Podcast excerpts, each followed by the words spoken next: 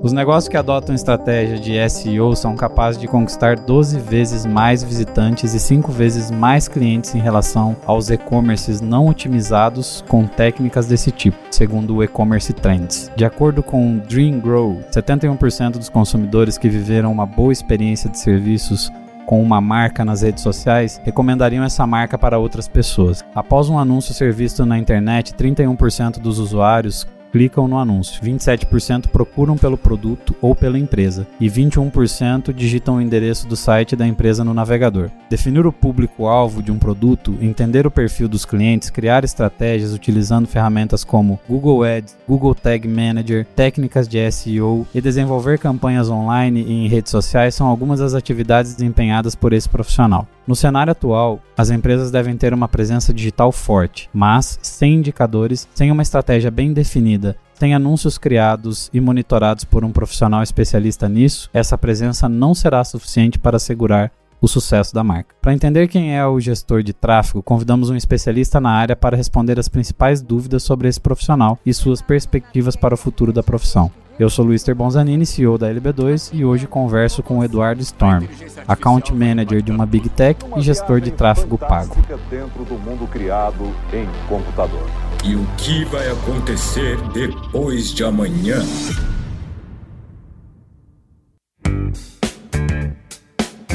E aí, Storm, tudo bem?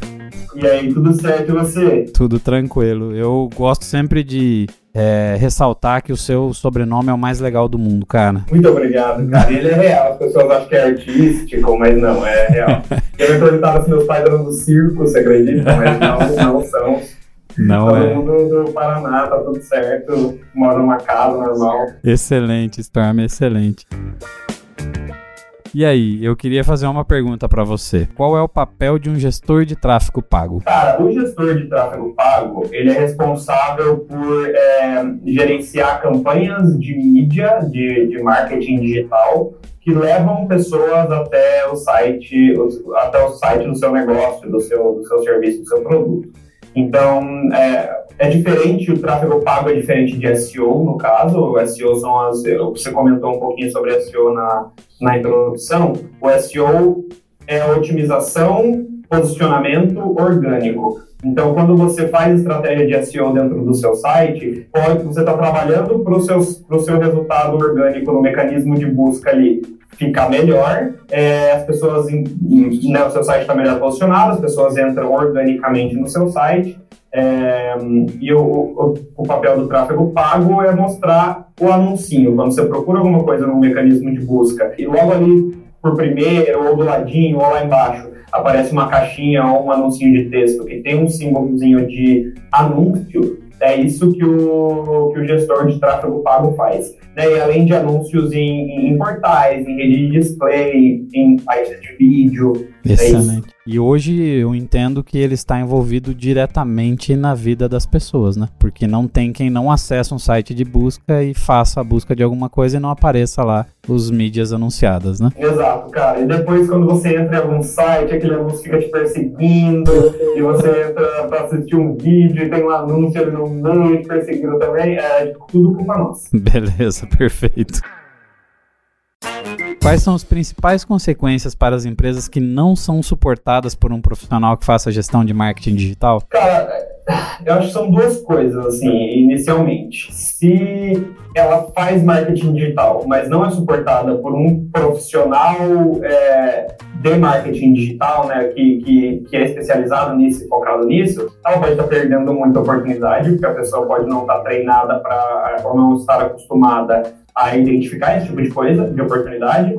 E se ela não faz, ela tá perdendo a oportunidade também no caso, né? Porque ela não existe, cara. É muito. O, o consumo de, de, de internet vem mudando muito. Cara, a internet tá em todos os lugares. É, para tudo você pega o seu celular para procurar. Então você tá numa loja agora, independente, dependendo do que estiver aberto e onde você estiver, você tá numa loja, você vê um produto. Você fala, cara, onde será que tipo, tem esse Você faz pesquisa de preço ali, você pega seu celular no bolso, vai procurar onde mais tem esse produto, que se existe esse produto de outra cor em algum outro lugar. Às vezes você consegue até, já, você já tem o aplicativo de determinado site instalado, você já compra, já chega na sua casa em três horas. O varejo cresceu demais na pandemia, por exemplo. Falando de varejo que eu atendo cliente de varejo. O varejo cresceu muito na pandemia e, e o seu cliente precisa oferecer uma, uma experiência animal do começo ao fim, assim. É óbvio que um, um especialista de marketing digital faz toda a diferença, mas você só gerar um tráfego qualificado para um site não é suficiente, porque o teu site precisa estar preparado para isso, precisa fornecer um serviço muito legal do começo ao fim até depois do fim, você precisa fazer um pós-venda muito bom também.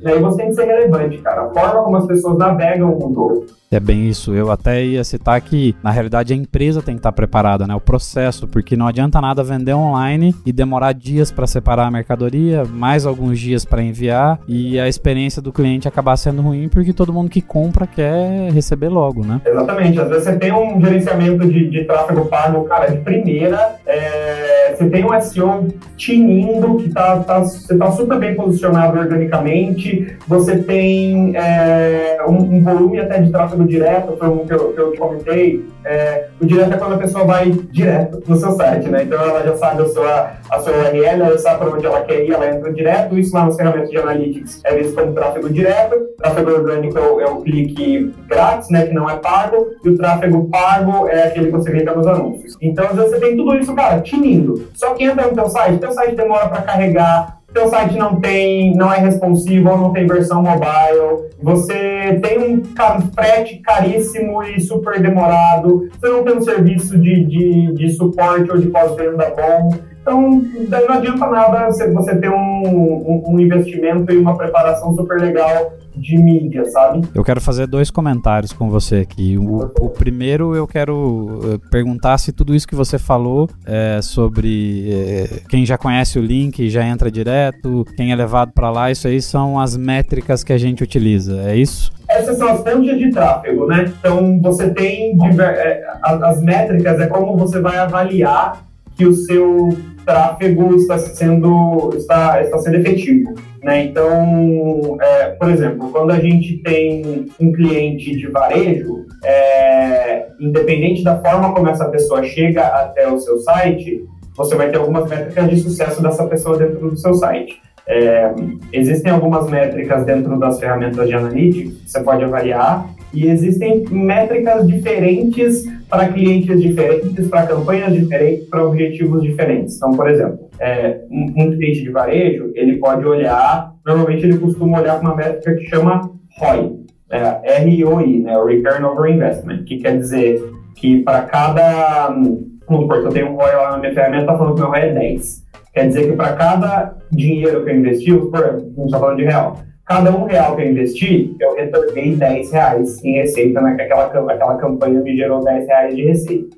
É, isso falando para varejo, tá? Mas ao mesmo tempo, pode ter um cliente igual, que vende a mesma coisa, que é varejo online, é, que tem campanhas, estruturas completamente parecidas com a sua, só que ele pode olhar uma outra métrica, como, por exemplo, o ad cost. O ad cost é, é, é muito a forma do cliente ver isso internamente dentro de casa, sabe? O ad cost é a mesma, é a mesma coisa do ROI, só que é invertido. É, algumas, algumas, alguns anunciantes chamam isso também de ER, Expense per Revenue. E daí você só lê, você só lê ele de uma maneira diferente. Você lê, tipo, quanto da minha receita eu estou investindo em mídia. Então, o ad cost ele é sempre percentual, tá? Então, vamos supor que eu tenho uma campanha que o, o ad cost dela tá de 5%. É, nesse caso, quer dizer que de toda a receita que eu recebi daquela campanha ali, vamos supor que essa campanha me gerou 100 reais de receita, 5% daquela campanha eu estou investindo em mídia. Então aquela campanha me custou 5 reais. É... Perfeito, é muito do gestor, né? Porque se ele quer agregar o valor do custo de marketing à receita do produto, ele vai olhar esse tipo de métrica. Exatamente. Se ele quer saber é, só quanto está trazendo de receita ou para cada quanto de real investido está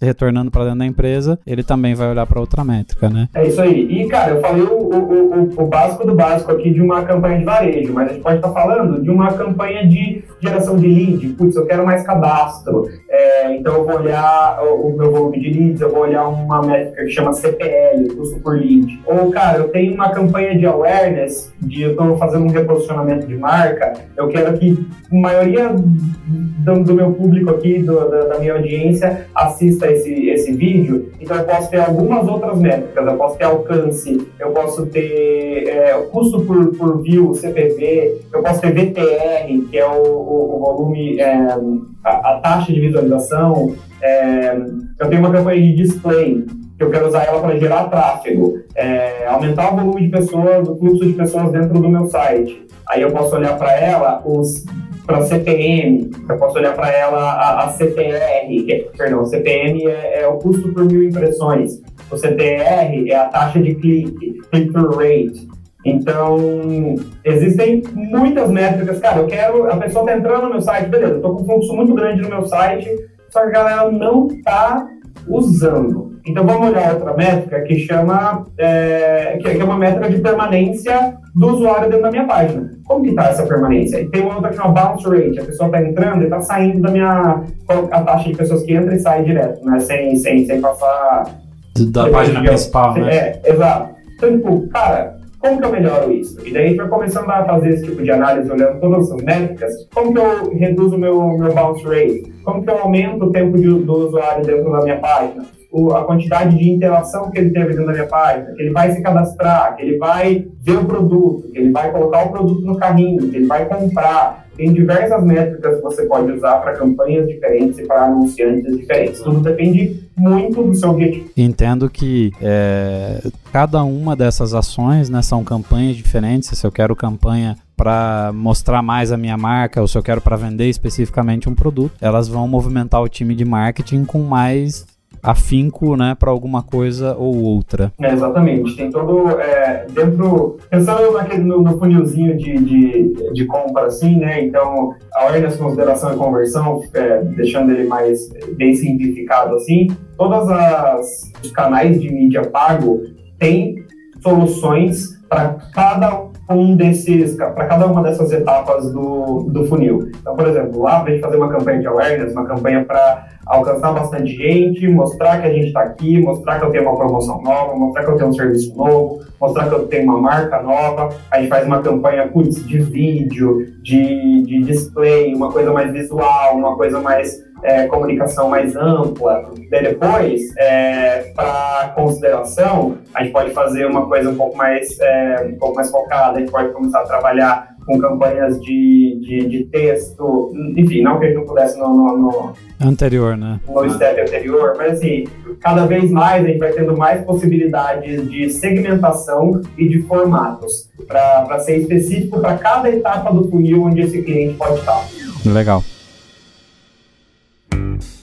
É, antes eu falei que ia fazer duas colocações, né? E a primeira é que já há 20 anos atrás a gente falava muito de que se uma empresa não estava na internet, ela não existia, né? Hoje, na pandemia, isso se tornou claramente óbvio. E a pandemia acelerou a transformação digital de várias, vários pequenos negócios. Uma das coisas que eu percebi na compra agora é que o, as pequenas empresas elas é, deixam algumas coisas que são pegadinhas do malandro para deixar mais no mínimo. É, elas querem que você tente comprar o produto ou entre em contato via WhatsApp, alguma coisa assim, pequenas empresas, bem pequenas mesmo, que daí via WhatsApp elas esclarecem melhor. Eu achei essa estratégia um bot muito errado, porque eles esperam que o cliente procure mais informações com eles, né?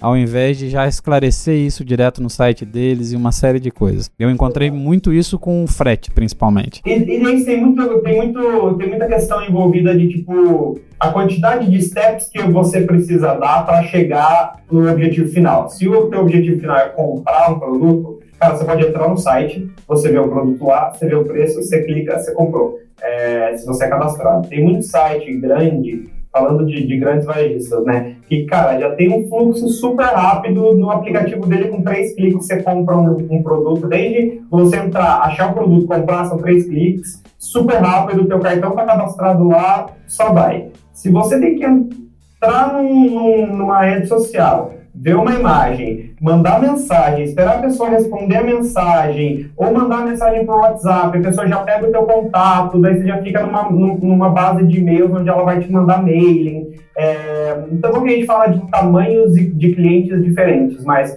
para big techs e para grandes clientes, existem muitas regras a respeito de como pegar o contato da pessoa é, e como que eu posso usar esse contato dessa pessoa. Tipo, é, para grandes, grandes plataformas de mídia, você pode subir uma base de e-mails, por exemplo, ou uma base de telefones, por exemplo, é, de, de dados proprietários, né, que você pegou por uma e, e fazer um anúncio para essas pessoas. Você vai subir essa lista lá dentro do seu, do seu Power Editor, do seu Google Ads, e daí a, essas ferramentas vão fazer um match, vão tentar encontrar pessoas cadastradas, as pessoas cadastradas com esse e-mail, com esse telefone, vão encontrar essas pessoas. Muitas vezes a gente tem a opção de é, encontrar pessoas semelhantes, criar públicos semelhantes, e aí ir trabalhando dessa forma. Mas pra eu, eu preciso, para dar um passo antes, para eu poder pegar esse, esse e-mail dessas pessoas, cara, a pessoa precisa é, ter consentimento de para que, que eu vou usar esse e-mail, ela tem que liberar esse e-mail, tem que ter toda uma coisa é, é,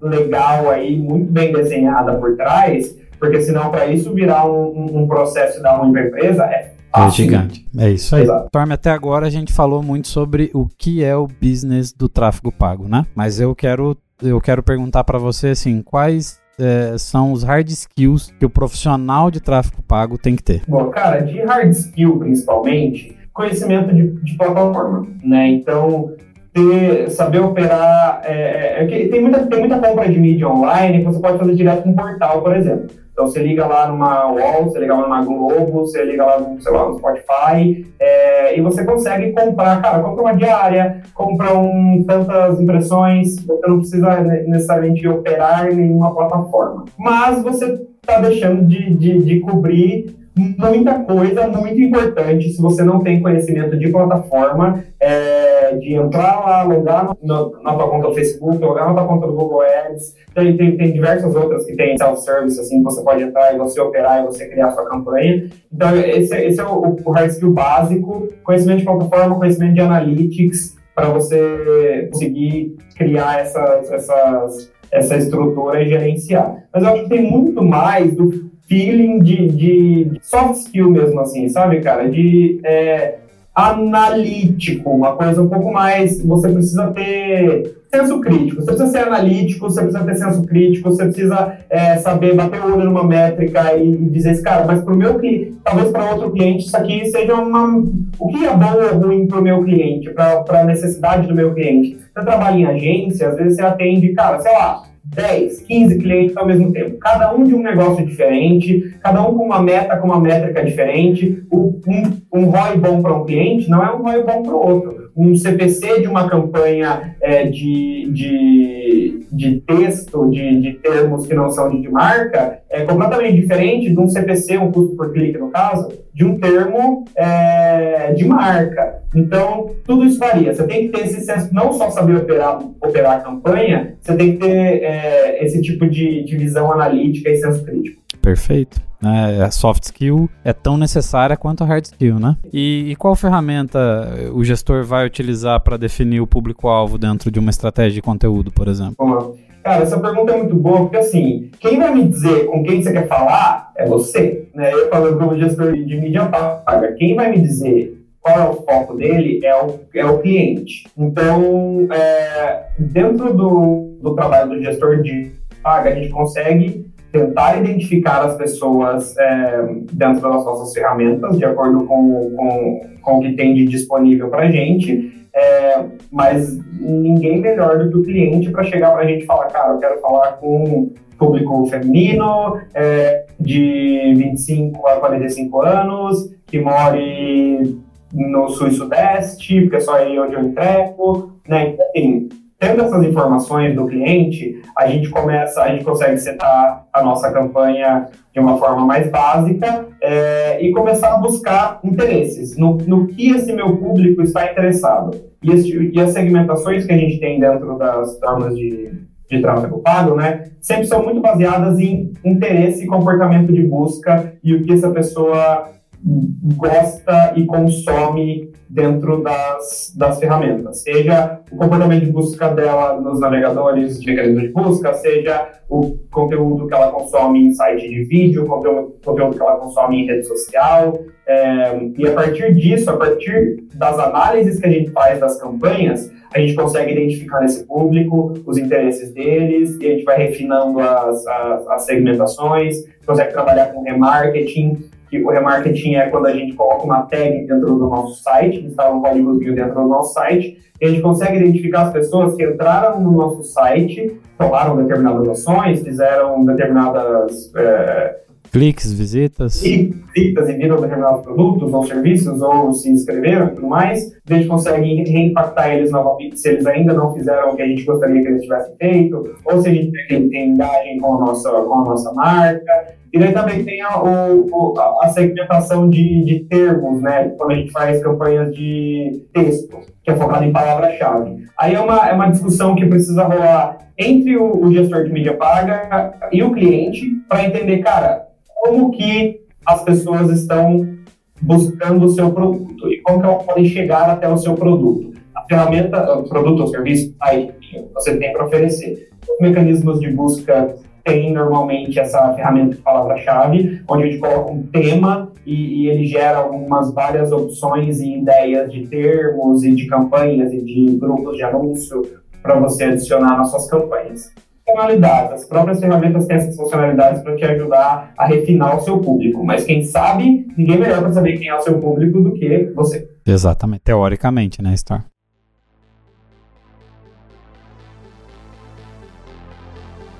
Quero agradecer a sua, a sua, participação. Espero que na próxima vez seja presencial, né? Com certeza, cara. E, e é isso aí. Muito obrigado. Eu agradeço, obrigado pelo convite. E da próxima, estamos juntos aí tomando café.